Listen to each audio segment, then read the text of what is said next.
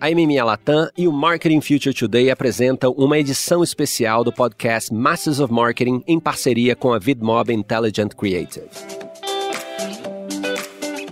Olá, eu sou Luiz Gustavo Pacete, head de conteúdo do Marketing Future Today. Neste episódio, me acompanham Fabiano Destri Lobo, da MMA Latam, Camilo Barros, da VidMob e Thaís Souza Nicolau, diretora de branding do Mercado Livre.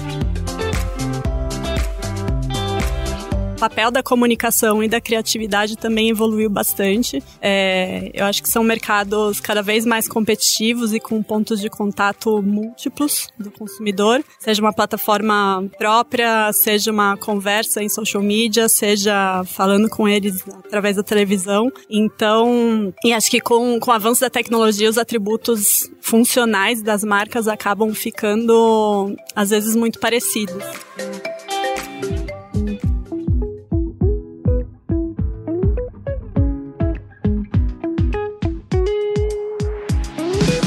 É, mais um episódio dessa série especial, Criatividade e Tecnologia. Fabiano, bem-vindo de novo, hein? Muito obrigado, meu amigo. Sempre um prazer estar aqui com você. Eu tô curtindo muito fazer essa série. Essa série tem um parceiro muito especial, o Vidmob. Camilo agora, na sequência. Bem-vindo, querido. Vamos que vamos. Uma honra estar aqui com vocês, cara. E ela, Thaís Souza. Thaís Souza, que super parceira nossa, que cedeu o tempo da agenda para conversar aqui. Bem-vinda, viu? Obrigado por estar aqui. Valeu, Pacete. Super feliz de estar aqui. Obrigada pelo convite. E ela já trouxe uns, uns pacotes pacotes aqui, cara. Eu não vi. É, trouxe os é. pacotes aí. O, o, Fabiano, ele faz a fiscalização dos jabás. É mais ou menos isso. Daqui a pouco vai tocar a campainha com a traga ah, mais é? rápida do Brasil. ah, já começamos bem aqui. Aí. Aqui o Merchel é orgânico. É, exatamente. É, brincadeiras à parte, a nossa conversa tá, tá né? A gente, a gente é, é uma conversa informal, uma conversa de, de mesa de bar. É para falar um pouquinho sobre uma perspectiva. É, é sobre criatividade, sobre tecnologia, mas uma perspectiva você como profissional e, e sua trajetória. A gente já vai entrar em Mercado Livre, mas eu queria, eu queria voltar um pouquinho, porque você traz, assim, a, a passagem pelo Burger King e a relação que você tem há muito tempo com criatividade e a transformação do que é criatividade no que a gente vem falando em relação ao marketing, né? Mesmo na relação com agências icônicas. Fala um pouquinho sobre isso. Eu acho que em vários momentos da sua carreira você comentou sobre, você respondeu perguntas sobre criatividade, né? Do que que a gente está falando quando a gente fala de criatividade num contexto de inovação, de marketing e de tecnologia? Bom, acho que se a gente pensa na, na evolução da comunicação, né? Como que, a, como que as marcas se conectam com, com os consumidores, acho que a gente vinha de algo, de uma postura muito mais tranquila, assim, não existia uma, uma troca como existe hoje, né? Então, antes os consumidores eram impactados de uma, era uma via única, né? As marcas falando quais eram seus benefícios para os consumidores. Acho que hoje, principalmente com a chegada das redes sociais, a evolução da tecnologia, e-commerce, e-commerce não, não existe mais isso, né? É o consumidor antenado, entendendo e cobrando das marcas qual é o papel delas, o que, que elas estão fazendo, como que são os compromissos internos que elas têm. Então, acho que o papel da comunicação e da criatividade também evoluiu bastante. É, eu acho que são mercados cada vez mais competitivos e com pontos de contato múltiplos do consumidor, seja uma plataforma própria, seja uma conversa em social media, seja falando com eles através da televisão. Então, e acho que com, com o avanço da tecnologia, os atributos funcionais das marcas acabam ficando, às vezes, muito parecidos. Então, para mim, a tecnologia, ela precisa ser olhada como, como algo extremamente estratégico. Como que, de fato, através da tecnologia, você chama mais atenção da sua marca para os consumidores, você faz coisas disruptivas, você usa isso ao seu favor, para gerar mais conversa, para gerar mais recordação da marca e, eventualmente, gerar uma experimentação do seu produto ou do seu serviço. E aí, a gente, você tem essa transição e faz uma imersão numa companhia que a gente está falando Mercado Livre, uma das maiores empresas da América Latina. Que mundo é esse, assim? Qual que é o seu dia a dia? A gente está falando de uma, uma perspectiva de dados muito diferente, né? Uma dinâmica de resultado, de conversão também muito diferente e o equilíbrio entre, entre marca e conversão. Qual que é o seu dia a dia, assim? Como que é a dinâmica da Thaís e da equipe lá no Mercado Livre? Bom, acho que primeiro o Mercado Livre é uma empresa e uma marca gigante. Né? A gente está falando do maior e-commerce da,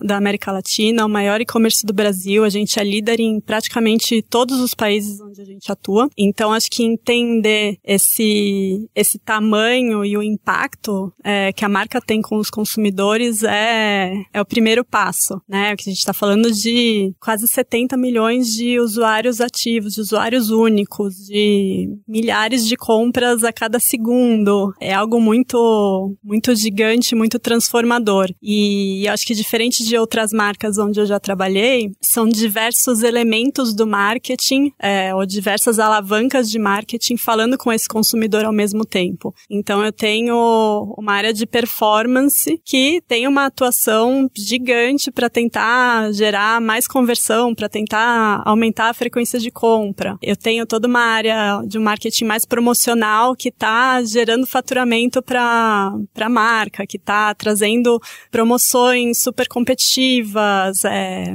baixada de preços, promover a experimentação em novas categorias. É, eu tenho todo um papel de, de engagement and growth, né, de CRM, para falar com o usuário que já está com o aplicativo baixado. E eu tenho o papel de branding, que hoje é como que a gente consegue trabalhar o topo do funil da marca, né? Então, muito a parte de, de awareness e de consideração e como que a gente consegue apresentar Mercado Livre para novos consumidores, né? Então, se a gente fala de Brasil, eu cuido de América Latina, mas falando de Brasil especificamente, que é o principal mercado e onde a gente está hoje. A gente tem 67 milhões de usuários únicos, numa população acima de 18 anos de que uns 180 milhões de pessoas, mais ou menos a gente ainda tem muitas pessoas para conquistar, né? Então, mesmo com a aceleração da pandemia, que fez com que muita gente entrasse é, no e-commerce pela primeira vez, a gente ainda tem um papel muito grande, né? De mostrar toda a conveniência que a gente oferece, todo o sortimento que a gente tem dentro da plataforma para melhorar a vida das pessoas. É, é interessante, é uma indústria de escala, mas é uma indústria, a penetração ainda é baixa, isso que é interessante, né? A curva de crescimento aqui, o potencial de crescimento é grande. Eu já vou colocar você na conversa, Camilo, falando, principalmente porque a Tá descreveu um contexto ali de, de complexidade que você deve, no dia a dia, você lida com os clientes, você lida com esse contexto. Mas só amarrar uma pontinha aqui, tá? Quando você traz esse exemplo, né? Você descreveu várias, várias jornadas dentro de uma mesma estrutura. Como que você conecta esse lado de performance e de números e de resultado e de, sobretudo de insights com a parte de branding? Porque vocês conseguem fazer campanhas que inspiram, né? Que tá muito ligado a propósito, que tem agendas muito fortes, que tem um lado de emocional e que tem muita criatividade, né? Como que é juntar essas duas pontas? Eu acho que no final das contas, a foto de sucesso para mim é como que através de uma campanha muito memorável, a gente no final das contas consegue gerar vendas para a plataforma. No final das contas, a gente está trabalhando todo mundo para isso, né? Diferente de performance que é o, o hard sell na hora, você consegue ver o, os números na hora, fazer os ajustes, otimizar organização. Eu acho que o papel de branding é chamar a atenção das pessoas para que elas eventualmente entrem, entrem na plataforma e eu consiga converter essas pessoas em, em clientes fiéis através de campanhas que sejam campanhas mais funcionais, sejam campanhas mais de propósito. Mas eu acho que só ficar nessa, nessa relação mais platônica para a marca não é o que eu gostaria. Eu quero que de fato exista uma, uma conexão emocional com o consumidor para gerar essa fidelização. Isso aqui já é um ponto importante. Eu acho que tem, a gente aterriza muito aqui, né? Tem, tem a parte inspiracional, mas muito focada no resultado, que é o óbvio do dia a dia, mas que está muito presente aqui. E tem uma coisa interessante que, que a Thaís falou sobre conveniência, né? Eu acho que todo mundo sabia né, que o e-commerce, o marketplace ia poder trazer essa conveniência. E pegando esses últimos dois anos que a conveniência foi acelerada, eu acho que uma coisa muito interessante, como consumidor, tá, Thaís? Vocês tiraram a fricção do processo, inseriram a velocidade e a conveniência, eu acho que foi a palavra que eu queria destacar dessa, dessa tua fala, porque é, é a personificação da conveniência. Né? Hoje em dia, você tem um aplicativo na sua mão, você tirar basicamente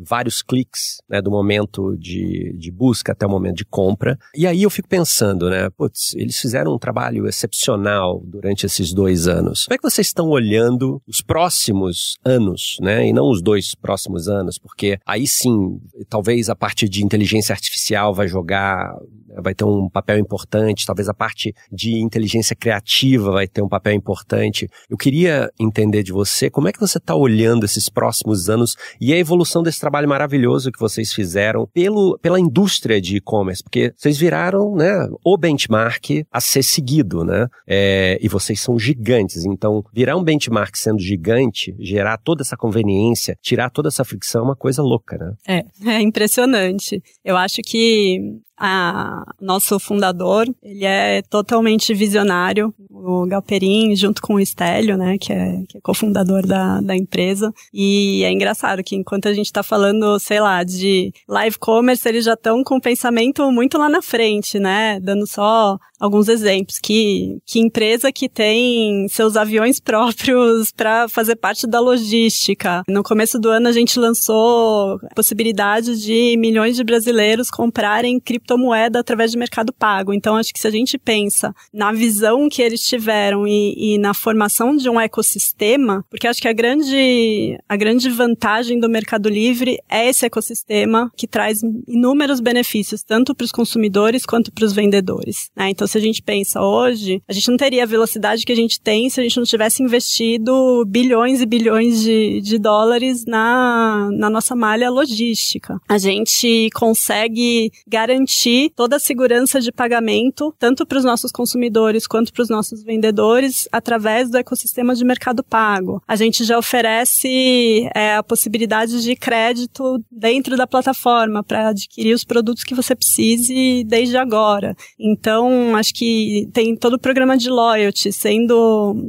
é, você usando tanto em Mercado Livre quanto Mercado Pago, você ganha benefícios cada vez mais que você consome. Então, acho que esse ecossistema é muito difícil de. Ele é, ele é a grande vantagem competitiva da, da empresa. E o ecossistema segue crescendo, né? Segue crescendo com muito investimento em todas as frentes. E tem coisas que, óbvio, eu não posso, não consigo claro, abrir claro. agora, mas tem muita coisa bacana, assim, para ser lançada nos próximos meses e nos próximos anos. Então, acho que essa, essa visão que que o Galperin tem é, de estar tá sempre em beta contínuo, de como que a gente consegue evoluir, de não, não se dar por, ah, já estamos bem, já somos líderes em market share. Que é o papel tô, do, tô do CEO, né? Exato. O CEO ele tem que olhar para o futuro e, e, ajudar o time a navegar em direção a esse futuro. A gente tem notado bastante o papel do CEO junto com o marketing, né? Nesse, nessa navegação em direção ao futuro. Muito legal, hein, Pacete? Tem, você usou uma expressão, tá? O beta contínuo, eu vou usar essa essa expressão para trazer o gancho aqui para o Camilo, ela define muitas coisas, assim, porque, de novo, é uma construção constante. E aí, Camilo, você tem a lente de vários clientes e de várias indústrias. Esse beta aqui, e, e que tem relação com o que a gente estava falando no início de formação de equipes, de visão de trabalho, o que, que vocês estão enxergando quando a gente fala de criatividade e tecnologia? Porque você está nas duas pontas, né? Você é, é, a empresa da performance e do resultado, mas que está pensando em criatividade, senão a gente não estaria falando sobre esse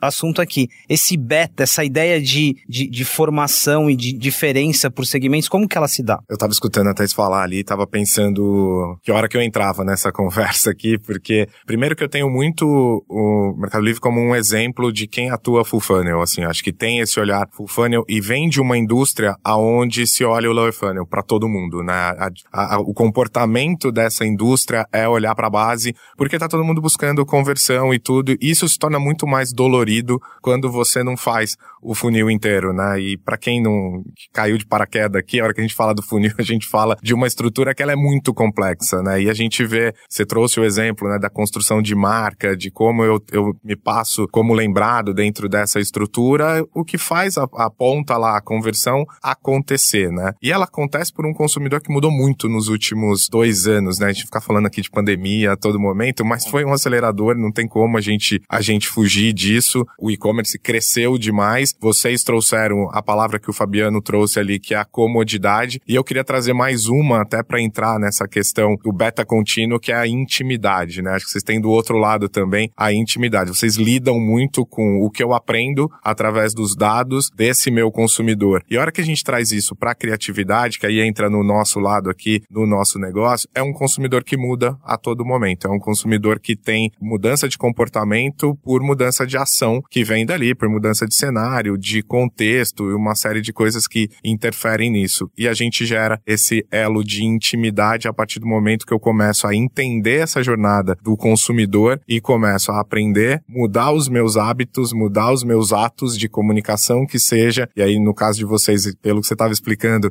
de chegar até lá no avião da, da frota e tudo, chegar até na operação, né, não só ali na, na comunicação, mas, mas é de utilizar esse aprendizado para não ter medo de mudar, não ter medo de se ajustar dentro desse processo. E eu acho que isso faz com que essa jornada cresça e se torne cada vez mais fluida, né? Tipo, eu tenho a capacidade de estou em beta, estou aqui disposto a, a aprender com isso e do outro lado ele é contínuo porque ele não vai acabar nunca, né? Enquanto tiver um consumidor do outro lado e marketing agora é isso, né? Da porta para fora é a relação de intimidade com o consumidor. Eu acho que muito mais do que responder a pergunta aqui do, do Pacete é um reconhecimento pela, por essa jornada full funnel que vocês têm, têm trazido trazido, olhando para o nosso lado aqui, pensando na, na utilização da criatividade para gerar esse, esse no friction durante todo o processo, né? Muito bacana. Ô, tá, agora eu tô pensando aqui, o, o Fabiano falou de conveniência, o Camilo trouxe a questão da intimidade, a gente mencionou fricção, a gente sabe que o e-commerce historicamente no Brasil é sobre,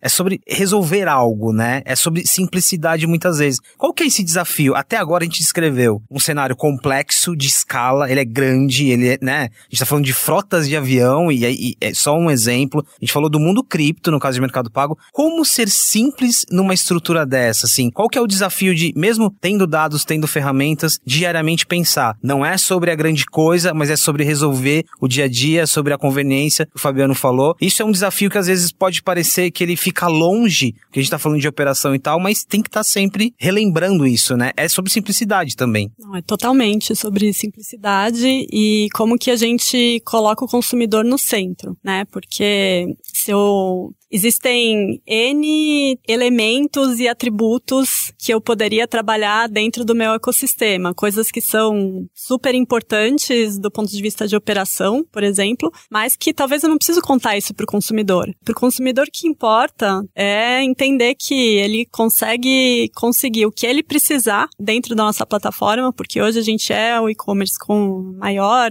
sortimento, maior número de vendedores e grandes marcas e cada vez mais trazendo trazendo categorias que antes não eram categorias é, tradicionais dentro do e-commerce, como o supermercado, por exemplo. Como que ele entende que se ele não gostar do produto ou se não servir para ele, se não combinar com a decoração da casa dele, o que for, ele consegue devolver com a maior simplicidade possível é, e ter o dinheiro de volta, que acho que essa é uma parte que tem muita fricção ainda em, quando a gente fala de compras por e-commerce. E como que ele recebe o produto da, maior, da forma mais rápida possível que acho que também era uma fricção que a gente tinha no, no mundo virtual, né? Então, antes, sei lá, demorava 10, sete dias pra você receber alguma coisa. Hoje, dependendo do horário que você comprar e da cidade onde você estiver, você recebe no mesmo dia. Então, eu acho que essa simplicidade precisa ser o foco e como que a gente passa essas mensagens que no final tem toda uma tecnologia ultra complexa por trás, mas como que eu traduzo isso da forma mais, mais fácil pro consumidor. Deixa, deixa eu fazer uma pesquisa aqui. Eu não vou perguntar quem já comprou, mas eu vou perguntar quem já vendeu. Quem que já vendeu aqui pelo Mercado Livre? Levanta a mão. Eu não vendi. Só eu, eu levantei a mão. Já vendeu? Já. Eu o Camilo. Eu já, eu tive, teve uma época que eu tava. Eu compro todo dia. É, não, não, comprar não vale, mas teve uma época que eu, eu vendia sistematicamente, vendia coisas usadas, tipo Kindle e tal. Eu tive uma experiência ali, é interessante, você começa a pegar gosto pela, pela experiência. Eu já tive casos de devolução, que não é legal, mas eu já tive casos que deu muito certo e que a pessoa comprou outra coisa, enfim. É, por que, que eu tô falando isso? Vocês têm um ecossistema e agora, você mencionou o consumidor no centro, e agora olhando um pouquinho pro ecossistema. Os sellers, especificamente, existe um, um, uma riqueza de conhecimento, de insight. O quanto que essas pessoas não ensinam para vocês, né? Não dão uma orientação para vocês. Essa troca se dá de que maneira? Assim, como que faz essa transição de uma comunidade tão grande de pessoas que está ali transacionando, mas que está gerando insights e está ajudando você no marketing ali também a, a olhar para esse consumidor no centro, né? Como se dá essa passagem? Olha, hoje o grande foco do, do marketing de branding especificamente ainda está no consumidor, mas tem o, o seller ele é uma parte essencial, né, do, do nosso do nosso serviço. Então a gente sempre busca trazer para o consumidor esse olhar de, de quantos empreendedores, quantos negócios a gente consegue ajudar é, tendo uma plataforma como essa, né? Inclusive a gente fez uma pesquisa o ano passado para entender de fato qual era o impacto do Mercado Livre na vida dos empreendedores na América Latina e a gente conseguiu ver que a gente é um motor de desenvolvimento para essas pessoas. Eu acho que, por exemplo, um empreendedor que, não sei, vende bicicleta com uma loja física. Hoje ele consegue ter uma abrangência, uma capilaridade que ele fala com o Brasil inteiro, né? É, e ele consegue promover, inclusive, os produtos dele dentro da plataforma através de Mercado Ads, que foi uma parte do ecossistema que a gente não falou ainda. É, mas acho que isso faz com que qualquer pequeno empreendedor encontre um universo muito fértil para ele conseguir crescer. Então, acho que tem esse ponto, né? A gente é um, um, serviço onde existem grandes marcas, marcas que você encontraria no shopping, por exemplo, dentro da plataforma, e também existem milhares, milhões, na verdade, de, de empreendedores que trabalham com o seu negócio. Então, além disso, acho que a empresa oferece muito apoio para essas pessoas se desenvolverem. Então, e é tudo é muito de uma forma muito simples, né, dentro de, do ecossistema. Então,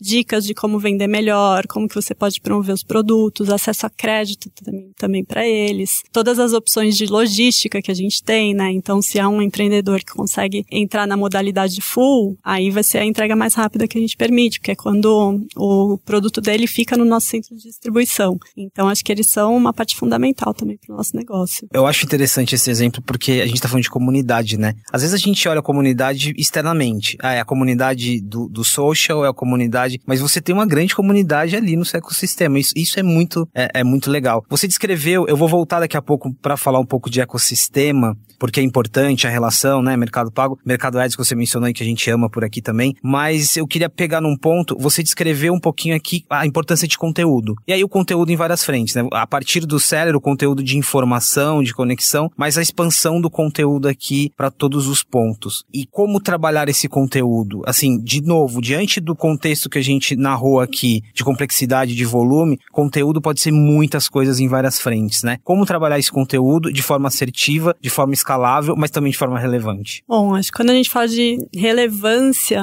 principalmente de, de redes sociais, né, que acho que onde hoje a gente tem uma das principais fontes de conteúdo, é como que a gente consegue levar essa informação de uma forma nativa para cada rede. E isso eu acho que a gente não fazia muito bem no passado, tá? Eu acho que a gente ainda está num processo de, de sofisticação, mas eu acho que esse é o caminho. Por exemplo, não faz sentido eu colocar um vídeo maravilhoso, ultra produzido da marca no TikTok, onde a gente tem todos os creators que vão falar muito melhor com a audiência deles e produzindo seu próprio conteúdo. Então, acho que como que a gente se aproxima desses criadores, como que a gente trabalha influenciadores, como que a gente usa conteúdo gerado pelos consumidores para falar sobre a marca de uma forma super fluida e que faz parte da linguagem dessas pessoas. Né? Camilo, primeiro eu, eu, eu acho super legal você assumir isso, né? A gente talvez não fazia tão bem, porque de fato é um aprendizado, é um aprendizado que vai mudar, né? Tudo é muito dinâmico. Então daqui a pouco vai mudar de novo, isso é muito legal. Mas aí, Camilo, conteúdo, plataforma, não necessariamente a gente vai falar aqui só sobre TikTok, mas aqui tem uma conversa muito interessante, né? De assertividade, de estratégia. É, qual que é o desafio? E aí, fazendo um contra. É, um, espelhando essa resposta, qual que é esse desafio do conteúdo? Ah, ele é gigante, né? Acho que para quem lidera uma marca e uma marca tão complexa quanto o Mercado Livre que a gente está falando aqui, quando você sai do teu ambiente e vai para as plataformas de, de mídia, isso se torna cada vez mais complexo, né? Ah,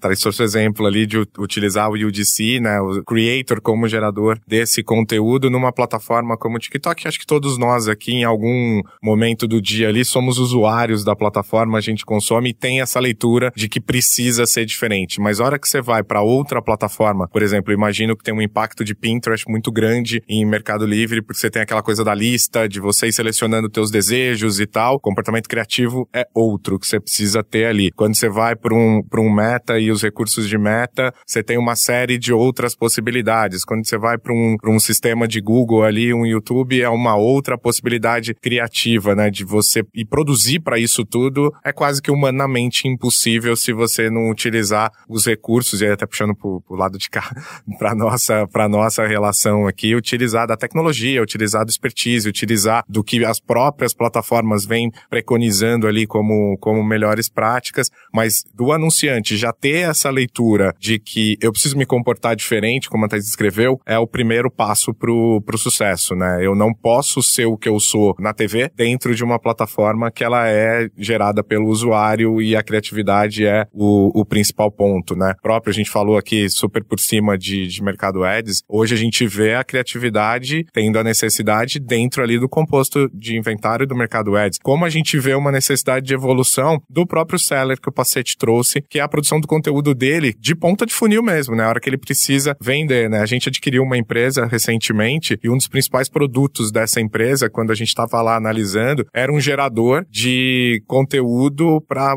ele subir dentro do anúncio dele no Mercado Livre. Ele sabe, coloca aqui o que, que você quer fazer e ele gerava automaticamente um anúncio de qualidade, porque isso vai impactar lá na, na, na frente na hora de eu decidir qual é o produto e o, e o seller que eu vou escolher dentro dessa jornada, né? E acho que esse olhar de muito mais de, da qualidade, de como eu me adequo a cada uma dessas pontas, que é praticamente impossível, imagino o dia a dia, a tua estrutura de, de marketing e comunicação para lidar com isso tudo, se torna cada vez mais complexo de se fazer sozinho. Né?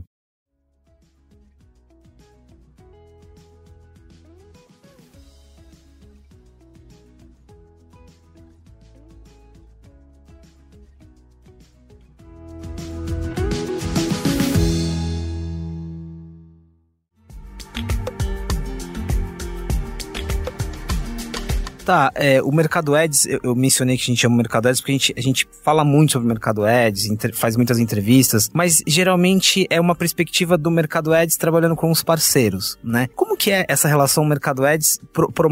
Eu tô colocando como coisas separadas, mesmo não sendo assim. Como que o Mercado Ads retroalimenta a sua dinâmica? Assim, como que vocês trocam? Como que estar ali com, com os parceiros, com as marcas, sobre uma outra perspectiva, que é a perspectiva do e-commerce em si e do marketplace, ajuda vocês vocês também do ponto de vista de criatividade, de insights? Qual é, como se dá essa relação? Acho que é uma relação que está cada vez mais próxima é, e acho que eles são muito importantes em dois grandes momentos. Um é como que a gente usa Mercado Ads como fonte de insights e de informação quando eu estou, por exemplo, desenvolvendo um briefing de campanha, né? Porque a gente tem uma leitura do comportamento de busca, do ticket médio que é gasto, acho que tem e tem uma área gigantesca de insights dentro de casa, né, que a gente pode se apropriar dessas informações. Então, acho que nesse momento de entendimento do contexto para a criação de um briefing, eles são bastante importantes. E aí existe um, um segundo momento que é como que a gente consegue entender no portfólio de parceiros que, que a gente tem através de ads, como que a gente consegue fazer coisas juntos. Então, de, de parceria de campanha mesmo. Então, por exemplo, quando a gente trouxe, anunciou a vinda de Mais Shoes para plataforma o ano passado, a gente fez uma campanha co-branded que foi todo esse contato, esse relacionamento foi liderado por ads. A gente tem todo um plano para falar mais, dar mais voz a, a essas marcas que estão dentro da plataforma, principalmente quando a gente fala das categorias de moda e beleza, para fazer coisas juntos, né? Porque aí tem, tem ganhos muito, muito exponenciais. E para mostrar que além de todos os, os sellers, os pequenos, pequenos e médios empreendedores que a gente tem na plataforma, a gente também tem muitas marcas, marcas super fortes junto com a gente. Então acho que são, a gente tem essa relação nesses dois grandes momentos. Muitas interlocuções aqui, né? É, eu tava pensando aqui, realmente sou heavy user da brincadeira e vejo em casa, né, a galera, quando eles vão comprar alguma coisa, geralmente eu sempre olho o comentário das pessoas, né? Porque o comentário, assim como lá atrás, quando eles lançaram o App Store, você queria baixar um aplicativo, você olhava o comentário, eu acho que isso evoluiu pro marketplace, é, pro e-commerce, E eu acho que esse, é, esses comentários, no final do dia, eles, eles são muito ricos para você, como guardiã da marca, desenvolver essa conversa, não só com o teu consumidor, que está ali no centro da tua conversa, mas também com o teu né, parceiro, que está ali dentro para vender. E aí você falou de mercado de moda e, e até na, numa interlocução que a gente teve ano passado com o Mercado Ads, eles falaram que moda foi uma coisa que cresceu assustadoramente, assim como casa, né, casa, casa e decoração cresceu assustadoramente. Óbvio que vocês estão monitorando isso ao longo do tempo, mas a minha pergunta para você era como guardiã da marca, quais são os insights mais ricos para você e para o teu time, que vocês sentam e falam assim, pô, esse negócio me surpreendeu, vou mudar a direção do que eu estava fazendo por conta desse insight que eu tive dessa determinada parte da riqueza de conteúdo que vocês têm ali? Acho que são, tem dois grandes usos. O primeiro que eu vejo é muito do ponto de vista mais comercial da gente, através das avaliações, garantir que a gente tem os melhores parceiros dentro da plataforma, né? Se eu tenho um vendedor que só tem review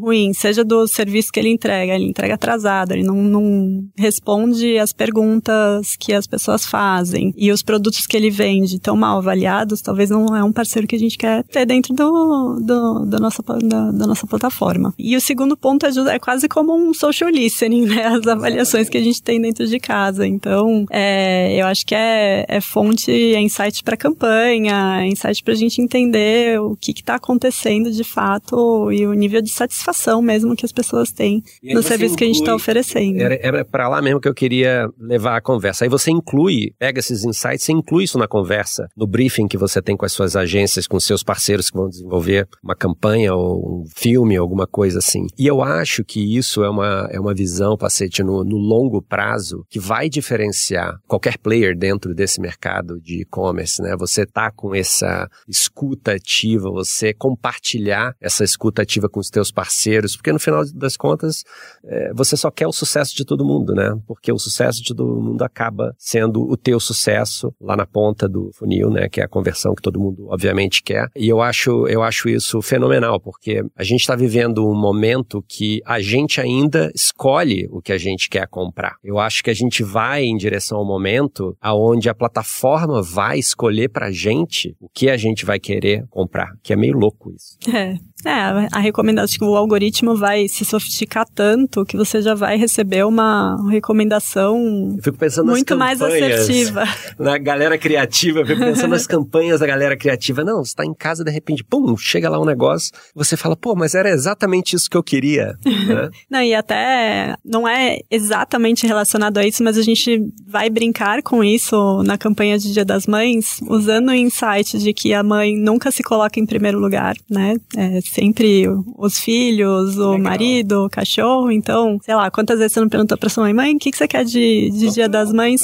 Ah, eu quero uma lembrancinha. E aí a gente vai brincar com essa expressão na nossa campanha de, Nossa, de Dia animal. das Mães. Eu tô, eu tô lembrando aqui de campanha, já é bastante tempo já, de campanhas no Mercado Livre que surgiram exatamente desse insight ou da busca e virou ali um comercial super criativo. Eu lembro de uma espada, talvez. Isso é muito legal. Deixa eu colocar aqui, porque ó, a gente falou de algoritmo, tem relação aqui, algoritmo. A gente tá falando de social listening, a gente tá falando. Tem duas pontas importantes aqui, Camilo. Primeiro, a gente tá falando de inteligência artificial e segundo, a gente tá falando de comunidade social listening e também de um mundo que depende muito da parceria. Como que é isso? Você, você trabalha pela escala, para escalar a criatividade, mas você precisa ter um insight, você precisa ter, você precisa ouvir. E esse, e esse ouvir também vem da relação que você tem com o parceiro. Seja um mercado livre, aí de, independe da indústria. Como, como fazer com que tudo isso fique em harmonia? Ah, acho que a gente vai cair sempre no, no mesmo ponto, né? A gente vai cair que a gente precisa ter essa intimidade com, com o consumidor, ela se dá através dos dados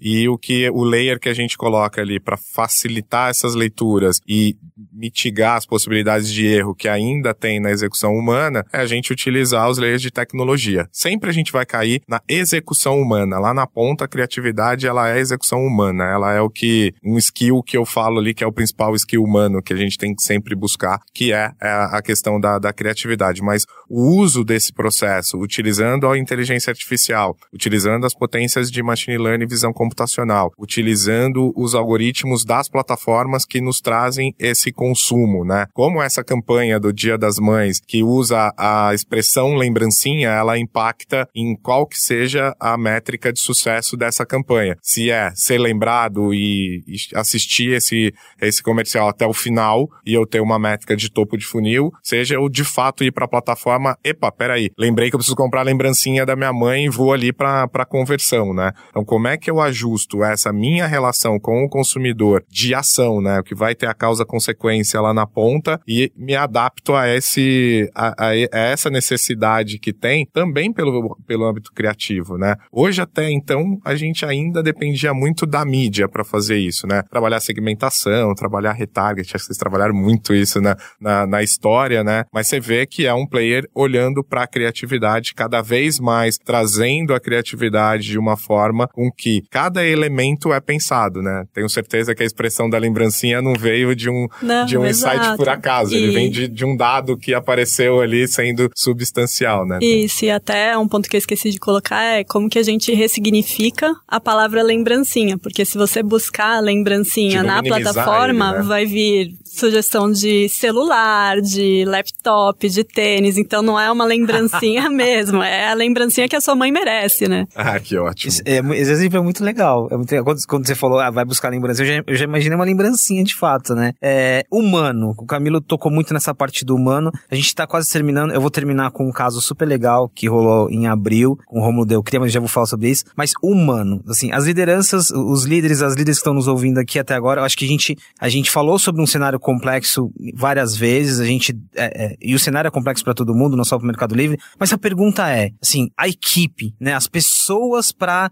fazer a gestão junto com você de tudo isso. A gente falou de algoritmo, de inteligência artificial, muitos dados, muito insight, ao mesmo tempo que a gente também está falando sobre feeling. Que composição é essa? Essa é uma pergunta que aparece sempre, não só nas nossas conversas, mas diariamente no dia a dia das lideranças, né? Como formar essa equipe? Qual é o perfil dos profissionais que estão nessas equipes? O que mudou? O que precisa nesse profissional que está ali fazendo a gestão para lidar com todo esse cenário? É uma, é, é uma pergunta de milhões, mas eu acho que eu queria que você compartilhasse com a gente esse anseio também, né? De como formar equipes. Bom, eu acho que o, o meu maior desafio, é, eu acho que existem duas realidades diferentes. Existe a minha estrutura no Brasil, onde eu tenho pessoas de branding fazendo a execução das campanhas e pessoas de branding que estão mais no, no que a gente chama de corporativo, pensando em todos os países hispanos, onde eu não, não tenho uma estrutura de branding em cada um dos países. Eu acho que o primeiro ponto é como que eu consigo garantir a diversidade das pessoas, não só a diversidade por si só, né, uma equipe múltipla, mas que eu consigo, através dessas pessoas, ter um entendimento muito claro do contexto local, principalmente quando a gente pensa nos outros países da América Latina. Eu sou brasileira, então eu sei o que, que funciona no, no Brasil o que, que não funciona.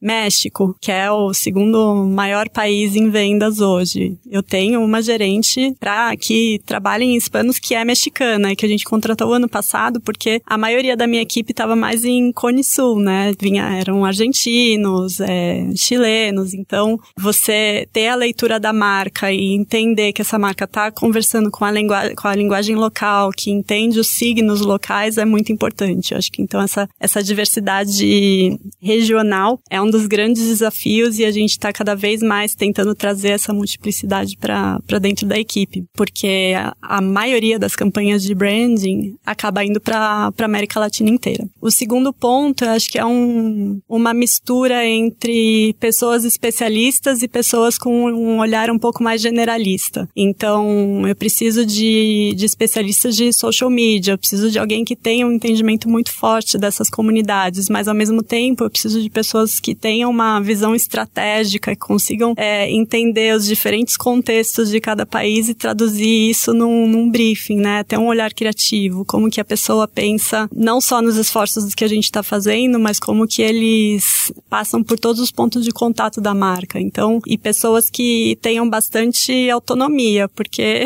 são muitas campanhas para a gente colocar no ar. Óbvio que eu adoro me envolver nisso, mas eu não consigo entrar de ponta a ponta. Então, eu tenho que ter. E, eu, e a minha equipe é de fato rockstar. É, não sei o que eu faria sem eles. Mas, mas esse é o, é o, principal desafio. E aí, acho que existe uma camada maior de complexidade que eu tô baseada em São Paulo com uma equipe que está em diversos países, né? Então, como que a gente consegue gerar esse nível de intimidade, gerar uma relação de confiança, sendo que a gente vai trabalhar muito mais de forma virtual do que de forma presencial. Esse é um exemplo muito rico. Acho que 95% dos profissionais que passam aqui nas nossas conversas, na verdade 100%, porque as empresas atuam regionalmente, de, de mob inclusive, mas se não atuam regionalmente, atendem clientes que, que são regionais. Então, essa perspectiva é interessante, né? É um desafio, mas também é um aprendizado muito, né? O México inspira o Brasil e por aí vai. Mas, de novo, quando você fala que você vai desenvolver um projeto que vai para todos esses países, aumenta a necessidade de escuta, né? De ponderação. E lembrando que a gente tem que fazer isso com velocidade. Então, o desafio, ele é grande, ele tá na mesa. Eu queria terminar com, com um case interessante, assim. Eu, eu, eu vou ler a chamadinha desse case, que ele ocorreu em abril, e e ele tem alguns elementos aqui que me chamam a atenção, que foi um projeto que vocês desenvolveram com o artista Romulo Delcria. A chamadinha é assim, ó. Mercado Livre vende peça de Romulo Delcria com entrega para qualquer lugar do país em 24 horas. Uma ação que, que chama um artista, um lado criativo, um conteúdo muito legal, mas que tinha uma métrica muito interessante que é mostrar sua capacidade de entrega de forma muito rápida. A gente está falando de criatividade e a gente está falando de tecnologia e muito insight, porque a partir dessa ação criativa, você precisava monitorar você tinha que colocar sua logística. Que case foi esse, assim?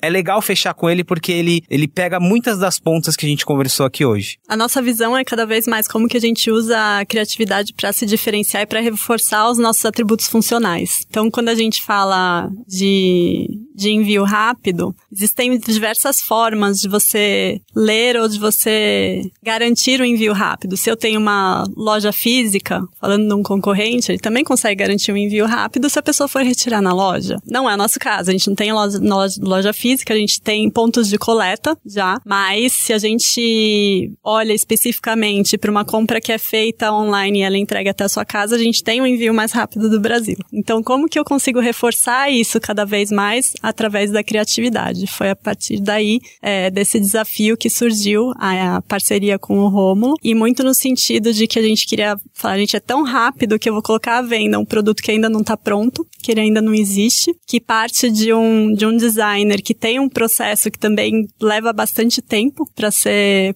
ser criado. Né? Se a gente olha as peças do Rômulo, é uma coisa tão artesanal que ele normalmente demora 30 dias para a partir da compra até a entrega. Então, como que a gente trabalhou a velocidade dos dois lados, tanto do, do nosso ponto de vista quanto do dele, para colocar à venda um produto que não existia, que foi vendido em 40 segundos, propósito e garantir essa entrega. Então, a gente montou um ateliê dele dentro do nosso centro de distribuição, abriu a venda às 14 horas, às 14 e 40 segundos. O produto foi vendido para um consumidor que morava em Matão, que mora em Matão, que é mais ou menos 3 horas de São Paulo. E aí a gente começou com o cronômetro, o Rômulo criou a peça, teve toda uma equipe, né, de costureiros para finalizar e a gente entregar. Então, se eu não me engano, se a ação começou às duas horas da tarde, a entrega foi feita às nove da manhã do dia seguinte. E, e eu acho que, que essa é a grande, esse foi o grande intuito, né? Como que a gente consegue mostrar para os consumidores, falar sobre algo que é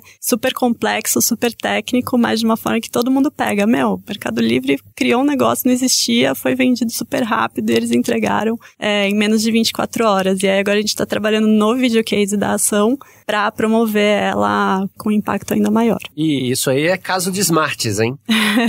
é, já tô vendendo o nosso peixe aqui, caso de smarts. já vou, já. já vou preparar a inscrição. e confiou no seller, que foi o que o Pacete trouxe na conversa, é. né? Porque confiar na estrutura de Mercado Livre, acho que não era o problema ali, mas confiou bastante no seller e reduziu o SLA. Mas eu acho, e o que eu acho interessante aqui aí fica por minha conta isso, tá? Claro que uma ação dessa tem todas as ponderações possíveis, mas tomou risco, e eu, eu acho que isso que é legal, assim, os riscos estão envolvidos aqui, porque você está expondo a sua estrutura, uhum. a relação com um, um, um, criador e um produto, né? E eu acho que isso traz um brilho diferente, porque e a gente é, amarra a nossa conversa com isso. A gente falou sobre escala, sobre complexidade, sobre simplicidade, sobre conveniência, sobre conveniência, mas se você se, você se apega em tudo isso sem não, não tomando risco risco, e o risco também é humano, ainda que você tenha tudo planejado, isso é muito interessante, faz as coisas muito diferentes.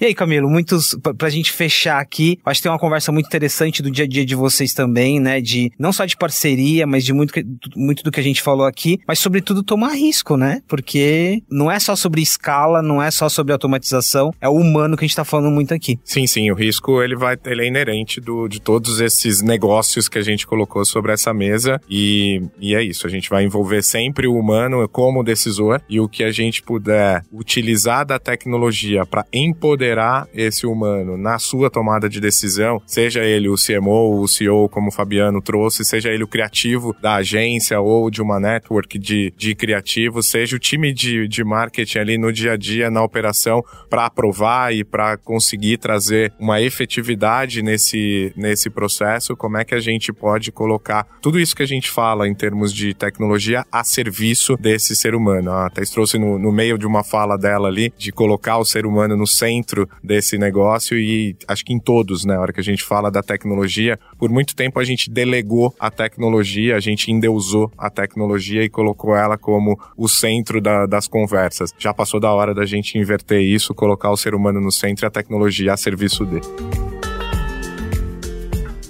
Tá, depois dessa conversa, e só reforçando o que eu falei de, de você estar tá aqui, né, de ceder a sua agenda, a gente, acho que ficou muito claro pra gente o quanto que é complexa a missão, né? O desafio é grande, porque lá no início o Fabiano tá falando sobre isso, a gente tá falando de reinventar uma categoria, a gente tá falando de uma coisa muito grande, mas é, é muito interessante ter essa troca aqui com você, né? Não só, como eu falei no início, da perspectiva profissional, mas de uma operação desse tamanho. Isso porque a gente não falou de várias outras coisas que a gente ficaria muito tempo aqui falando. Queria super agradecer o papo e essa troca que você teve aqui com a gente e com os nossos ouvintes também. Ah, imagina, eu que agradeço. Muito bacana toda a troca, os comentários de todo mundo. E tô, tô sempre à disposição. A gente ainda vai colocar muita coisa bacana no ar esse ano. Muito obrigado. Fabiano, eu não falei de games, não falei de metaverso, é não falei de NFT. Eu tô... um novo não, falamos, homem. não falamos de Martech. um novo homem. Um novo homem, pô. A gente precisa mudar um pouco os assuntos, né?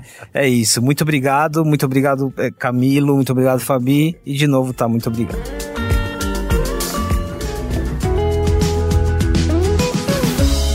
Acompanhe outros episódios do Masters of Marketing nas principais plataformas de áudio e conheça nosso conteúdo também no marketingfuturetoday.com.